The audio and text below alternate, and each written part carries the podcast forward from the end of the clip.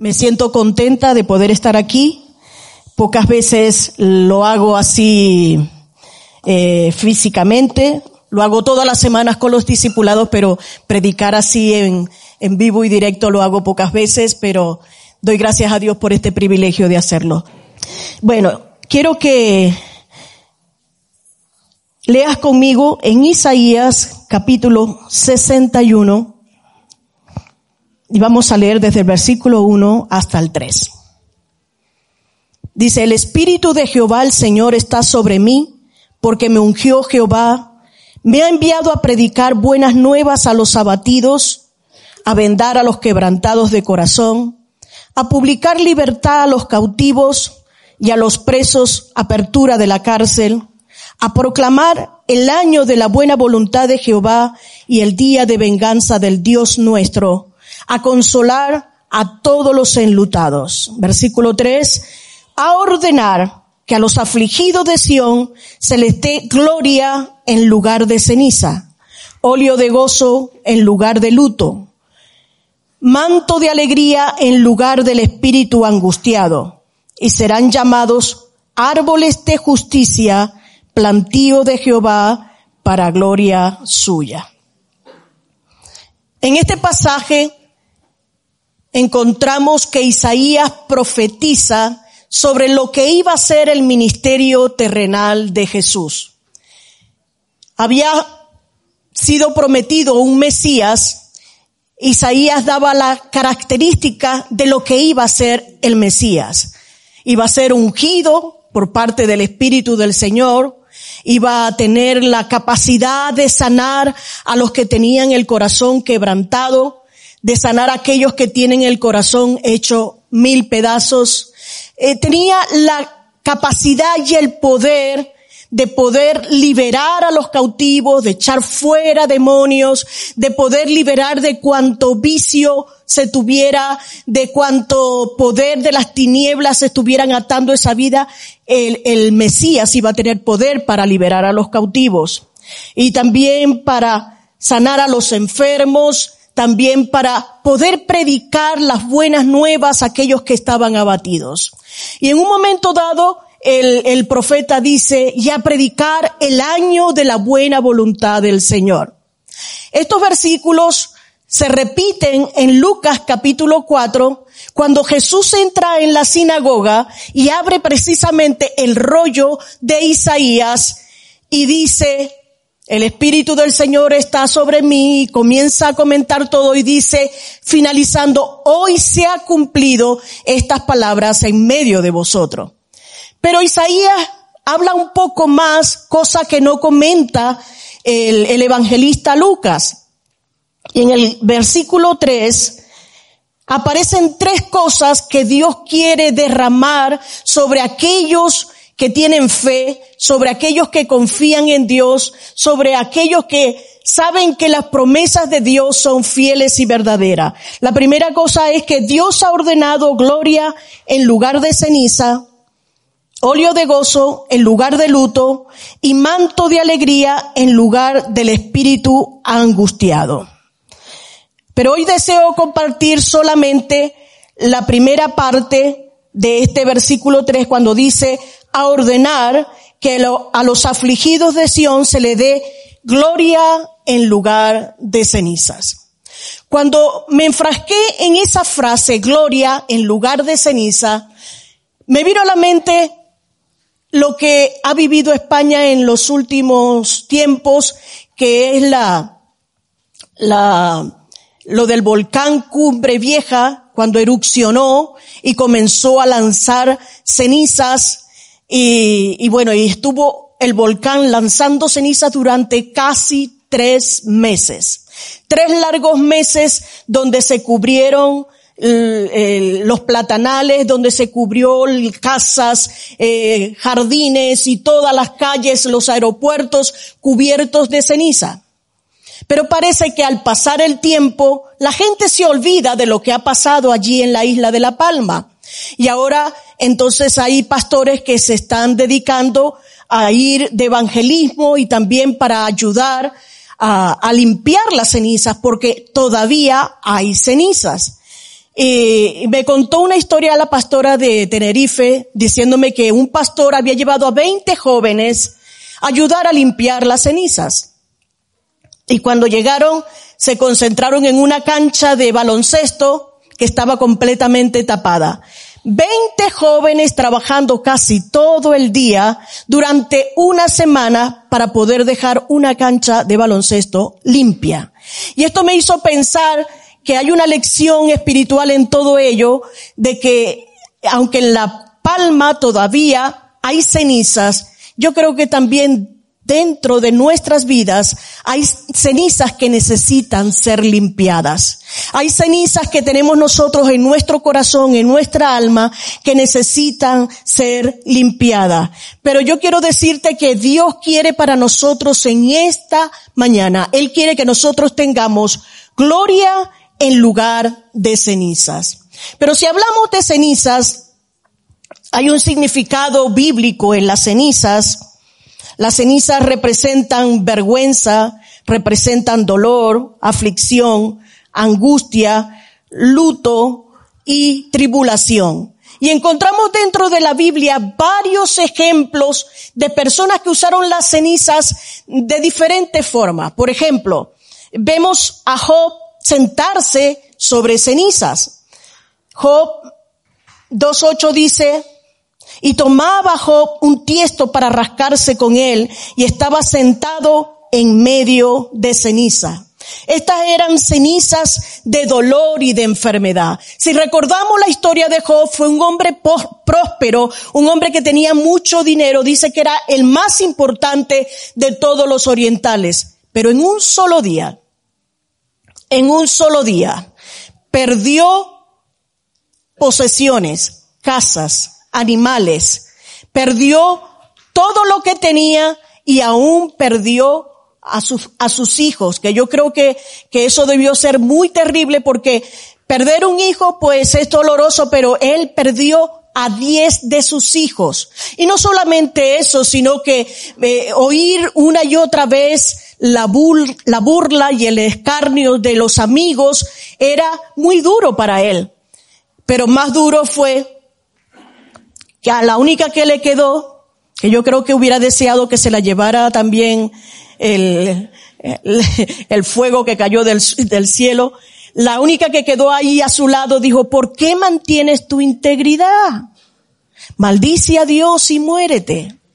Vemos que en ese día Job quedó eh, con aflicción de espíritu y, y, para colmo una enfermedad que le picaba todo el cuerpo que se creen que era sarna porque cogía un tiesto para rascarse por todos lados.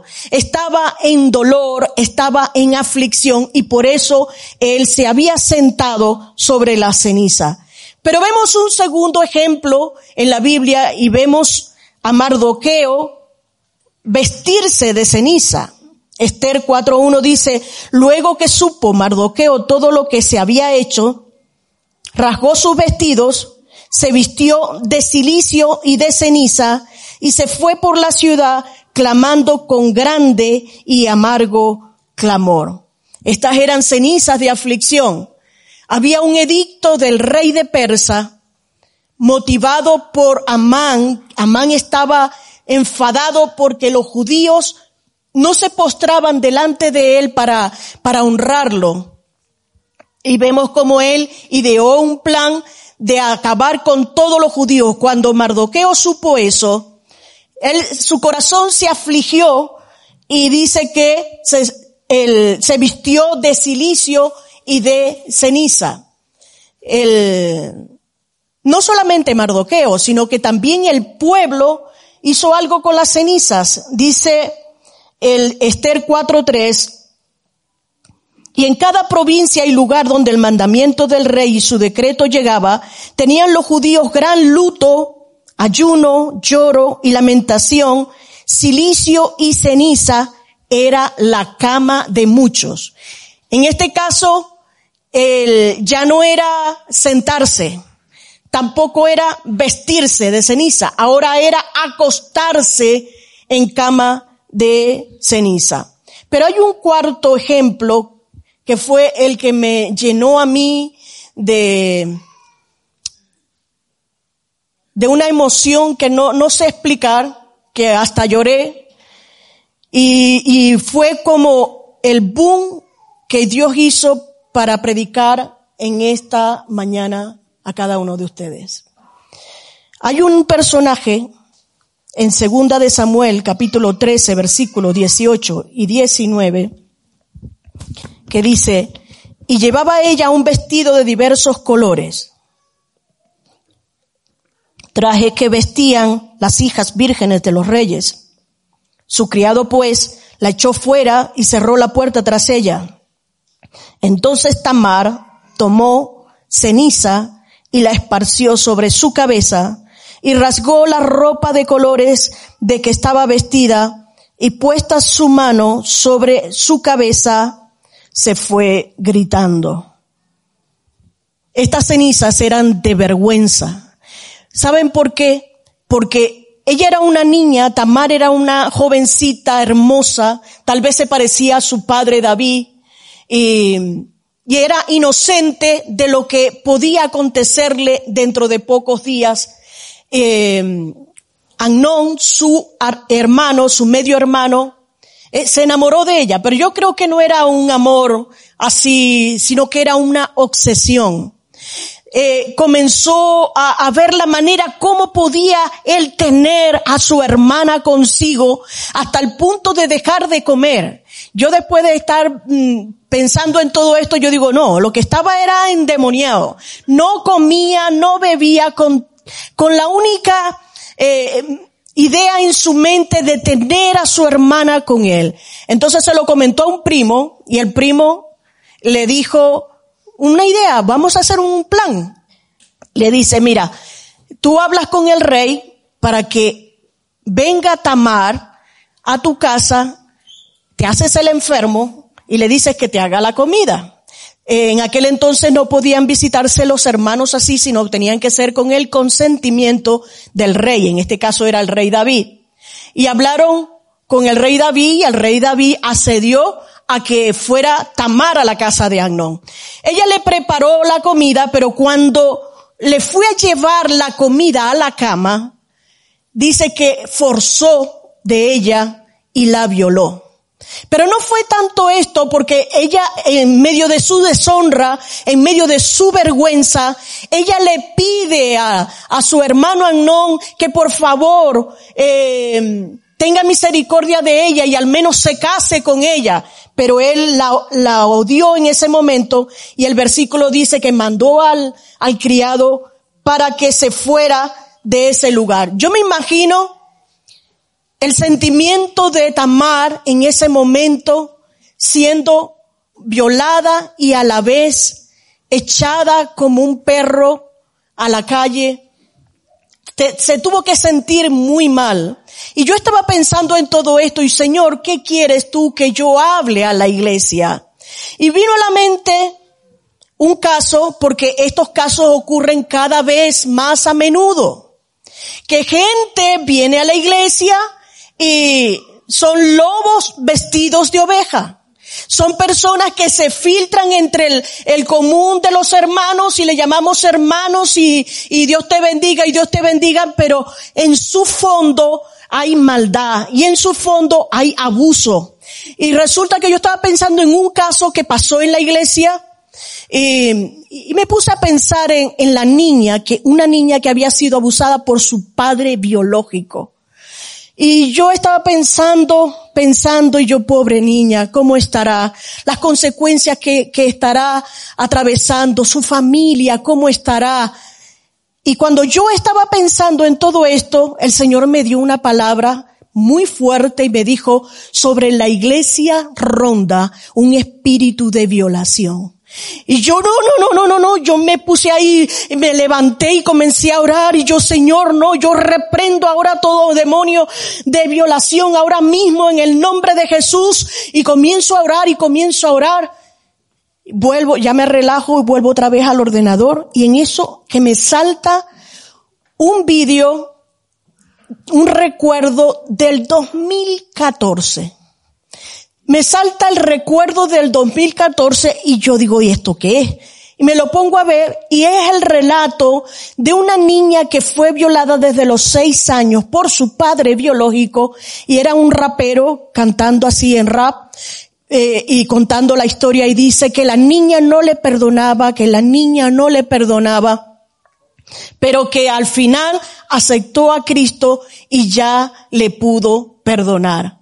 Pero todo esto a mí me hizo eh, horrorizar, porque yo digo, ¿cómo puede ser que haya alguien infiltrado dentro de la iglesia que esté violando? ¿Saben que el, el vídeo era del padre que estaba violando a la niña? Ese, ese caso se descubrió porque hubo una pastora que tuvo don de ciencia y supo lo que le pasaba a la niña. Y bueno, pudimos ayudarla y pudimos eh, ministrar sobre ella. Ahora mismo el padre está en la cárcel, pero yo quiero decirte, si tú estás en este momento sintiendo que hay lujuria en tu corazón, que hay carnalidad y que te está apasionando mucho a alguien y quieres poseerla, Dice la Biblia que no hay nada oculto que no haya de saberse y que no hay nada oculto que Dios no se lo diga a sus siervos los profetas. Así que es mejor que hoy mismo te arrepientas, te arrepientas. Y si tú has sido violada, Dios en esta mañana quiere cambiar tus cenizas por gloria. Quiere cambiar tus cenizas por gloria. ¿Qué quiere decir cenizas? Hay cenizas espirituales en nuestras vidas. Cenizas tal vez de, de la esperanza que se quemó y ahora solo queda ceniza. Se quemó la economía y solo queda cenizas. Se quemó el amor, se quemó la salud, se quemó el matrimonio y ahora solo quedan cenizas. Pero sabes que el Señor te dice en esta mañana que tú puedes levantar alas como la del ave fénix, que es capaz de renacer de entre las cenizas y comenzar a vivir una vida nueva. Dios quiere para ti una vida nueva, una vida diferente, no llena de cenizas. Hoy el Señor comienza a soplar con su viento primaveral, a soplar sobre tu vida para que esas cenizas de tu alma se vayan en el nombre de Jesús.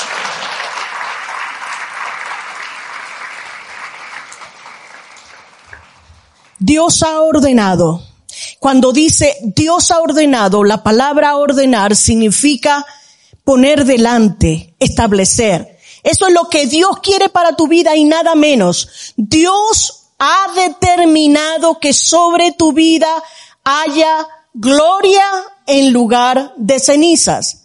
Y cuando hablamos de gloria, la palabra gloria significa honor, fama, esplendor, grandeza, felicidad, gracia.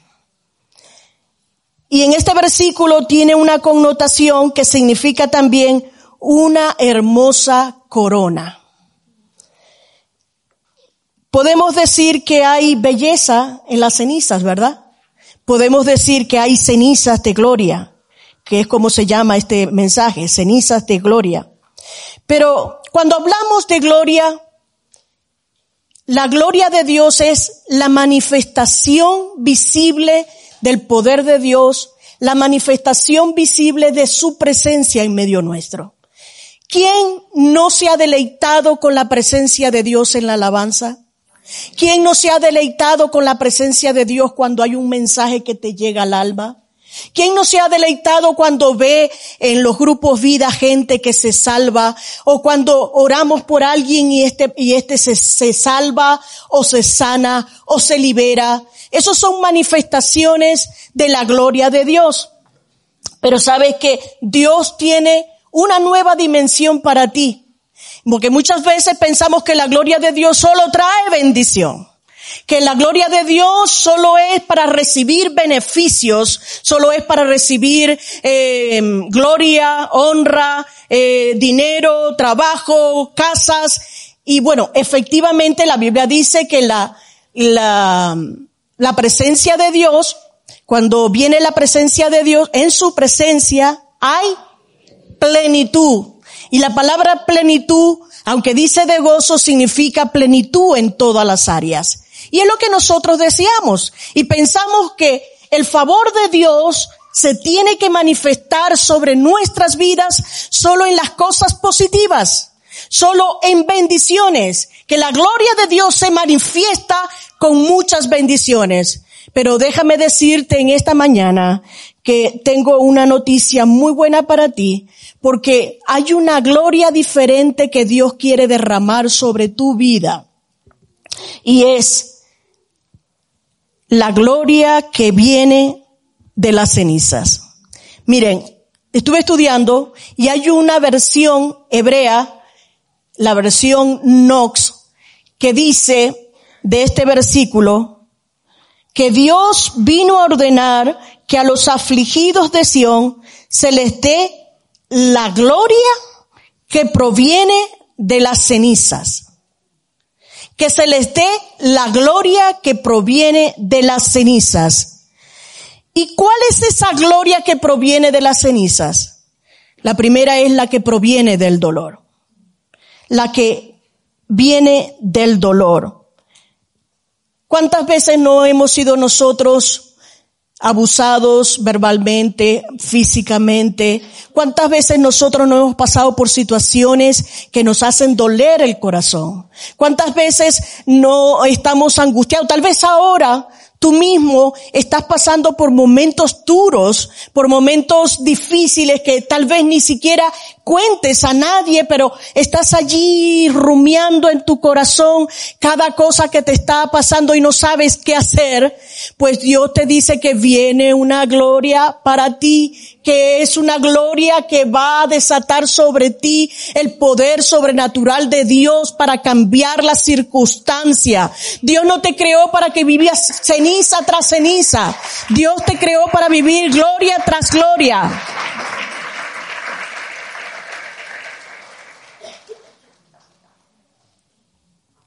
La gloria que viene, que proviene de la ceniza es la que viene del dolor.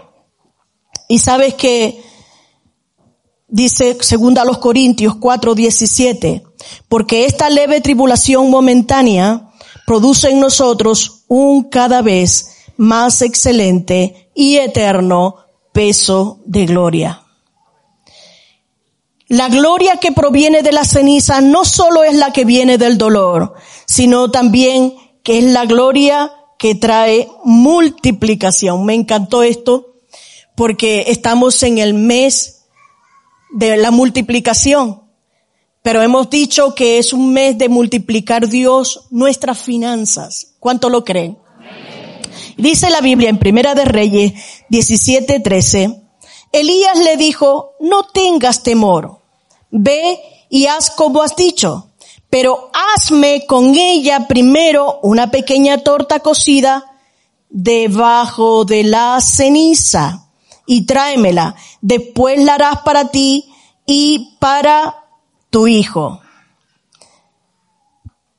Vemos la historia que todos conocemos, que Elías le manda a la viuda de Sarepta hacerle una torta a él primero. Pero hay un detalle curioso que para mí fue significativo, que le dijo, hazme la torta debajo de las cenizas.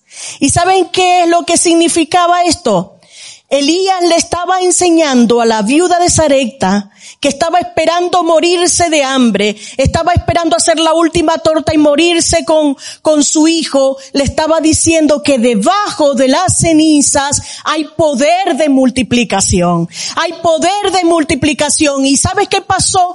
Que cuando la, la viuda dio aquella torta al profeta, le dio una promesa y es la promesa que Dios te da en esta mañana para ti. Puede ser que tu torta está debajo de la ceniza y sabe un poco mal, pero sabes que es que debajo de la ceniza tú vas a conseguir multiplicar tu finanza, porque la promesa que Dios le dio a la viuda era que la harina no escaseará y el aceite no menguará. Y eso es lo que hoy vamos a recibir de parte de Dios, que nos quiere dar gloria de multiplicación. ¿Lo recibes? Si lo recibes, dale otro fuerte aplauso al Señor.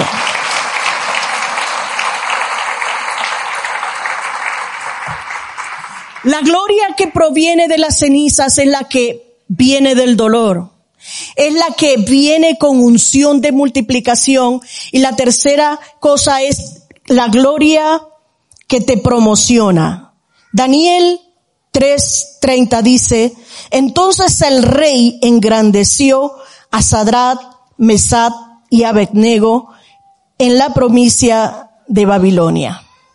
Las cenizas te promueven, las, las, cenizas te engrandecen, te llevan a nuevos niveles. Si recuerdan, Sadrat, Mesad y Abednego no quisieron adorar la estatua de oro que Nabucodonosor había, había eh, erigido y había dicho que todos se inclinaran delante de la estatua. Pues estos tres amigos no quisieron y los mandaron a un horno de fuego. ¿Qué podría haber en el horno de fuego? Pues leña y dice que mandaron a, calentar el horno siete veces más. Así que no se podían salvar por la, por la vía humana, por la vía natural. Pero hay algo que sucedió ahí. Algo que sucedió ahí es que cuando Nabucodonosor vio el horno, no vio a tres, sino que vio a cuatro. Y esto quiere decir que el Señor está contigo en medio de tu horno de fuego. Cuando estés pasando por el fuego, sabes que la llama no arderá en ti porque el Señor está contigo a tu lado para ayudarte. Y sabe que va a promocionarte, el, esas cenizas van a promocionar tu vida y van a llevarte a un nuevo nivel. Y que cuando tus amigos te critiquen, esos que hablaban mal de ti, que te criticaban y te vean como Dios te prospera, entonces van a comenzar a hablar bien de ti porque Dios te lleva a un nuevo nivel de gloria. Gloria viene que te promociona. Job no estuvo sentado toda su vida en ceniza. Le vino una gloria mejor. Dios restauró el doble. Job 42.10 dice, y quitó Jehová la aflicción de Job cuando él hubo orado por sus amigos y aumentó el doble todas las cosas que habían sido de Job. Mardoqueo no, no estuvo vestido todo el tiempo en silicio y ceniza, sino que Dios cambió sus cenizas por gozo, por gloria. Esther 8:15 dice, Mardoqueo salió de la presencia del rey vistiendo ropas reales de azul y blanco, una gran corona de oro y un manto de lino fino color púrpura. La ciudad de Susa estalló en gritos de alegría. El pueblo de Israel tampoco se quedó allí acostado todo el tiempo en cama de silicio y de ceniza. Ellos vieron la gloria de Dios dándoles Dios la victoria y pudo disfrutar, dice Esther 8:16, pero los judíos aquel fue un tiempo de luz y de alegría, júbilo y honor. Tamar fue consolada y vengada por su hermano Axalón. Dice segunda de Samuel 13:32, solo Amnón ha sido muerto porque por mandato de Axalón esto había sido determinado desde el día en que Amnón forzó a Tamar su hermano, su hermana.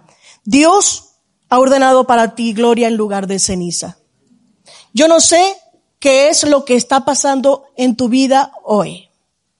Puede ser que hayas roto con tu novio, con tu novia y ahora tengas el corazón deshecho. Puede ser que estés peleado con tu esposa o con tu esposo y hoy tengas el corazón deshecho.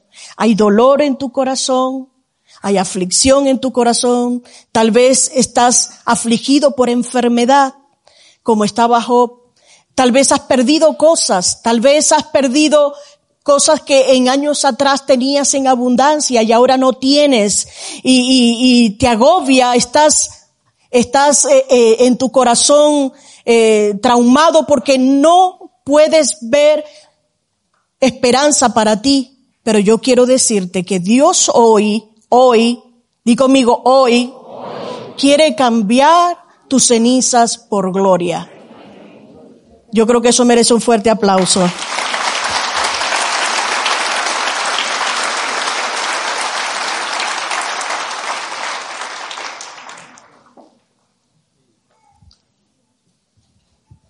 A veces nos sentimos con el corazón hecho pedazos, pero quiero decirte que Dios es especialista para restaurar esos pedazos rotos y hacer algo maravilloso. El palacio de Teherán, en Irán, el, rey en ese entonces, en los años 60, viajaba por toda Europa y quiso copiar algunas cosas de, lo que era la dinastía europea y mandó a buscar espejos desde Francia, desde Francia hasta Irán. Muchos espejos para construir su palacio, pero cuando llegaron estos espejos, resulta que estaban todos rotos, todos rotos, estaban inservibles. Pero un arquitecto lo vio y le dijo, no se preocupen, que yo puedo hacer una obra de arte de estos espejos rotos. Y así lo hizo. Y ahora el Palacio de Teherán es uno de los monumentos más bellos del mundo, hasta es patrimonio de la humanidad.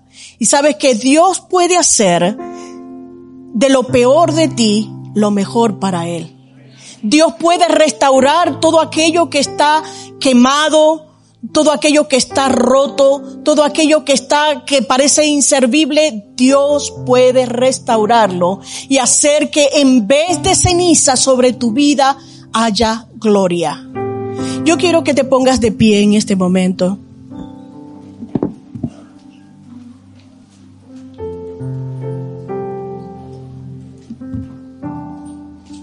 Cierra tus ojos allí donde estás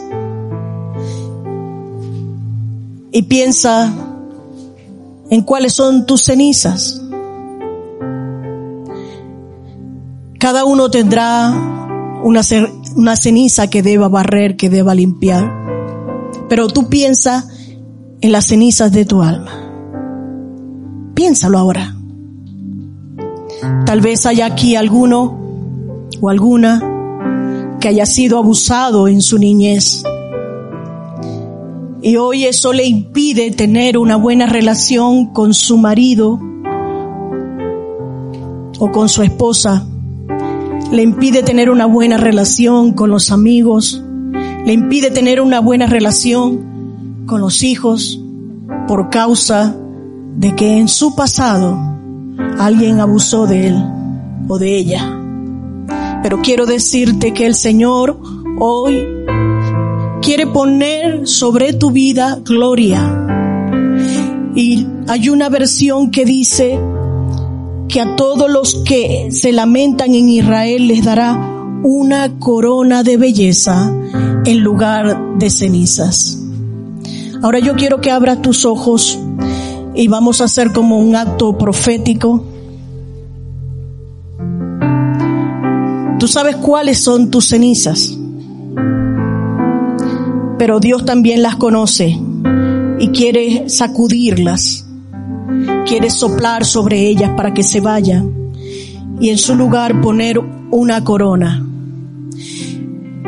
Y yo quiero que tú pienses que Dios tiene una corona para ti.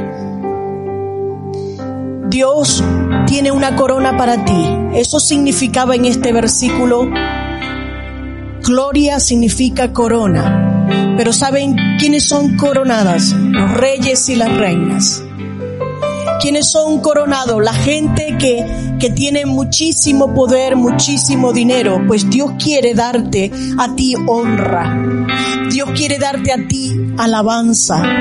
Dios quiere quitar tu dolor. Quiere que en tu vida haya multiplicación de todo lo que se ha quemado Dios quiere que seas engrandecido. Y entonces yo me voy a poner la corona, pero imagina que es que yo soy tú. Voy a hacer representación de tu vida en la iglesia y Dios tiene una corona para ti. Y cuando yo me la ponga, vas a dar gritos y vas a aplaudir y vas a creer que con ese aplauso las cenizas se van a, ir. Porque Dios va a soplar con su viento del norte y se va a llevar esas cenizas de tu vida. Así que cuando yo me lo ponga sin reparo, ¿eh? ya aquí no estamos limitados por, por ruido ni nada, ni mascarilla, así que vas a gritar con todas tus fuerzas, pero en ese grito va a haber liberación porque Dios quiere traer gloria en lugar de cenizas. ¿Listo?